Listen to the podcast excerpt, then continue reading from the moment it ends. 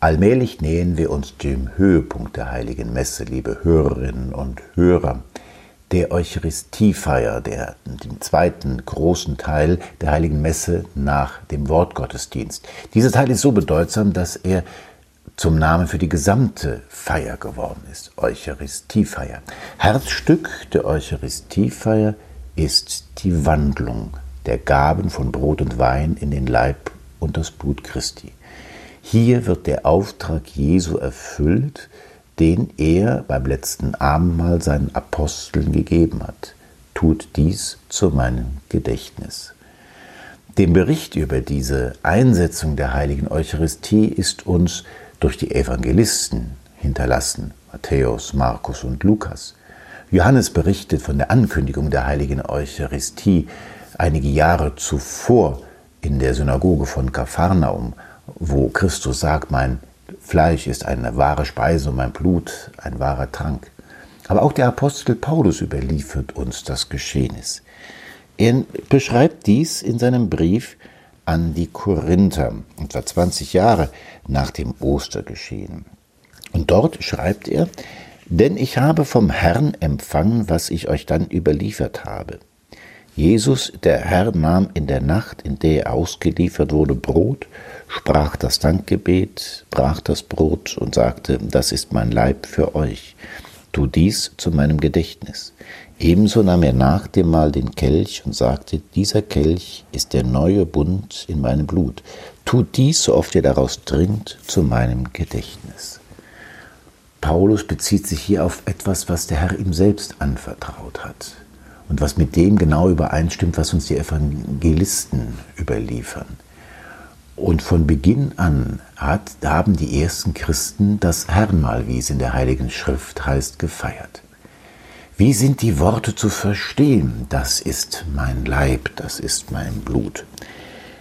Der berühmte Theologe Romano Gardini, er starb 1968, hat ein tolles Buch geschrieben, Der Herr. Es lohnt sich auch heute noch zu lesen. Es ist eine geistliche Auslegung des Lebens Jesu. Und er geht da auch auf die Herrenworte beim letzten Abendmahl ein. Ich lese es vor, weil es doch ein guter Text ist, der noch einmal etwas Wichtiges auf den Punkt bringt. Um den Sinn der Worte haben fast zwei Jahrtausende gebetet und gedacht und gekämpft. Sie sind zum Zeichen einer Gemeinschaft geworden, heiliger und inniger als irgendwelche sonst, aber auch zum Zeichen einer tiefgehenden Trennung. Wenn wir also fragen, was sie bedeuten, wollen wir uns zuerst klar werden, wie wir sie nehmen wollen. Die Antwort kann nur lauten, ganz schlicht so, wie sie dastehen. Der Text meint genau das, was er sagt. Jeder Versuch, ihn geistig zu verstehen, ist ungehorsam und führt in den Unglauben. Ein klares Wort, ein hartes Wort, ein hartes Wort, um das die Christen gerungen haben und das leider auch immer noch ein Grund zur Spaltung der Christenheit ist in die verschiedenen Konfessionen. Doch das ist ein anderes, auch ein sehr wichtiges Thema. Ich möchte versuchen, noch einmal auf diese Worte tiefer einzugehen. Als die Apostel diese Worte beim letzten Abendmahl gehört haben, waren sie ihnen nicht ganz unbekannt. Wie ich eben schon angedeutet habe, Johannes berichtet uns im sechsten Kapitel von einer Rede Jesu in der Synagoge von Kapharnaum, wo er das eben schon ankündigte, indem er sagt, dass sein Leib eine wirkliche Speise ist und sein Blut ein wirklicher Trank. Und dass das genauso gemeint war, wie er es gesagt hat, das geht aus den Reaktionen hervor. Die Jünger murren, die Juden murren, diejenigen, die ihm zuhören, sind entsetzt. Seine Rede ist unerträglich. Und es das heißt, dass viele seiner Jünger nicht seiner Feinde oder so, sondern seiner Jünger ihn zu diesem Zeitpunkt verlassen haben. Und Christus treibt es auf die Spitze. Er wiederholt es immer wieder. Und als nachher viele gehen, fragt er auch seine Apostel, also seine engsten Freunde, wollt auch ihr gehen? So geht. Petrus gibt dann die etwas hilflose, aber rührend gläubige Antwort, Herr, wohin sollen wir gehen? Du hast Worte ewigen Lebens. Er sagt damit aus, ich verstehe es auch nicht, aber ich glaube dir. Du, du wirst mir das zu verstehen geben, wenn es soweit ist. Diese Rede in Kapharnaum macht deutlich, hier geht es nicht um Symbol, hier geht es nicht um eine Idee, Hier geht es um eine Realität. Wenn wir die heilige Messe feiern, wenn Brot und Wein gewandelt werden, dann werden wir zu Augenzeugen Jesu Christi. Ich möchte es versuchen, mit einem Vergleich etwas deutlicher zu machen. Es gibt ja die Handys, die Smartphones und da gibt es auch so eine Funktion, die nennt sich Skype oder auch FaceTime. Man kann also mit Menschen, die wegen mir auf der anderen Seite des Globus sind, telefonieren, sprechen und nicht nur das, man kann sie auch sehen. Es wird also, man hat eine Videoübertragung. Die räumliche Distanz wird überwunden. Wir sehen in unserem kleinen Apparat denjenigen, mit dem wir reden. Der Vergleich mit der Eucharistie in dem Apparat ist nur ein Bild dessen, mit dem wir reden. Der Betreffende selbst ist auf der anderen Seite des Globus. In der heiligen Eucharistie sehen wir zwar nicht Christus mit unseren leiblichen Augen, aber er ist es wirklich. Viel wirklicher als das Bild in unserem Smartphone, wenn wir per Skype oder FaceTime mit anderen sprechen. Wir werden Augenzeugen Jesu Christi. Und wir glauben, dass in diesem Augenblick das geschieht, was Jesus am Kreuz für uns getan hat. Es wird also nicht nur die räumliche Distanz zu Christus überwunden, sondern auch die zeitliche. Wir werden Zeitzeugen des Geschehens von Golgotha, Zeitzeugen von Tod und Auferstehung. Das, was Christus für uns getan hat, sein Opfer am Kreuz und seine Auferstehung, werden Gegenwart. Sie sprengen den Rahmen der Zeit, diese Ereignisse, und geschehen unblutig auf dem Altar. Ja, begreifen können wir das nicht wirklich. Wir können es nur annehmen in der Haltung des Petrus, Herr, wohin sollen wir gehen? Du hast Worte ewigen Lebens. Und alle Theologen können uns eigentlich nicht weiterbringen als diese Erkenntnis, die schon Petrus hatte.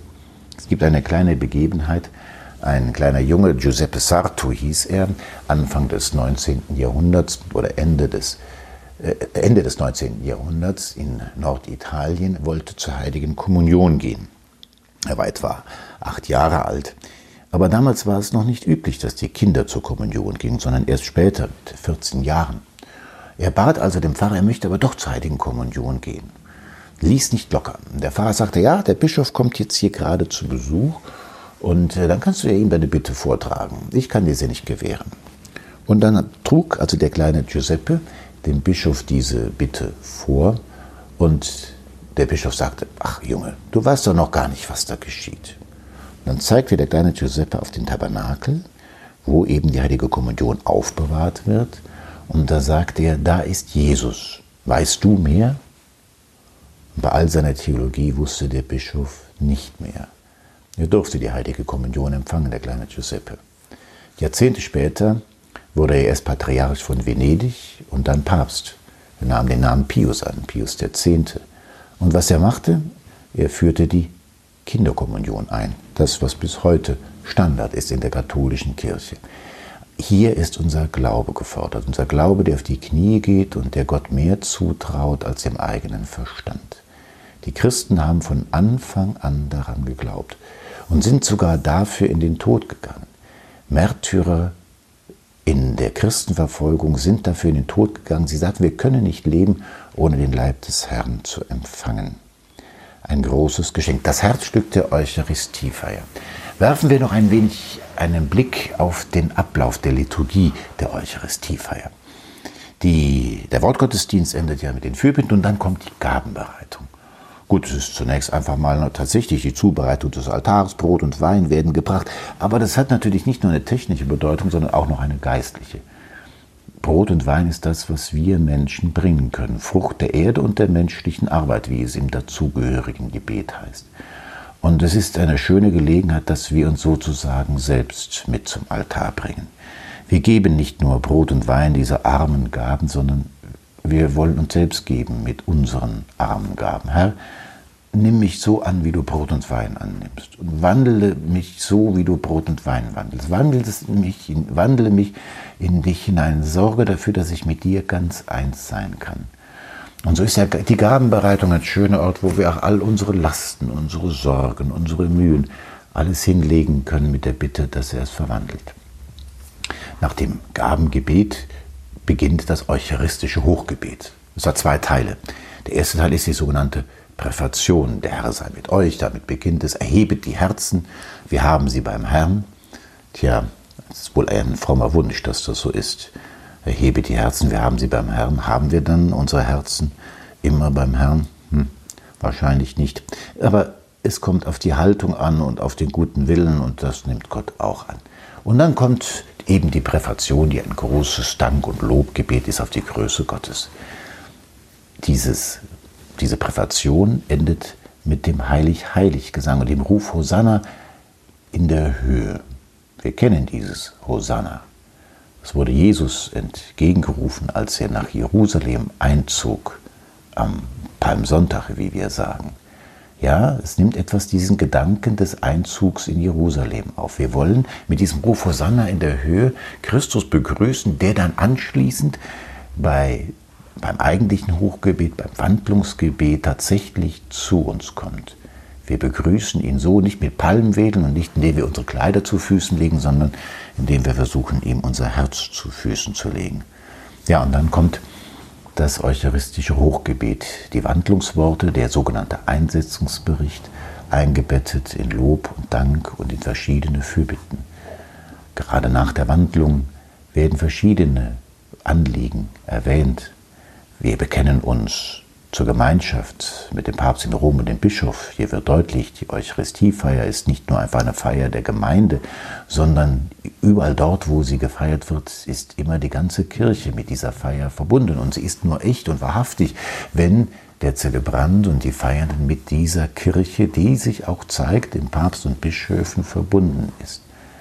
Es wird für die Verstorbenen Gebete denen die Frucht des Kreuzesopfers Jesu zugutekommen soll. Es wird für die Lebenden gebetet. Wir rufen die Heiligen an und machen uns bewusst, dass wir in Gemeinschaft mit ihnen sind.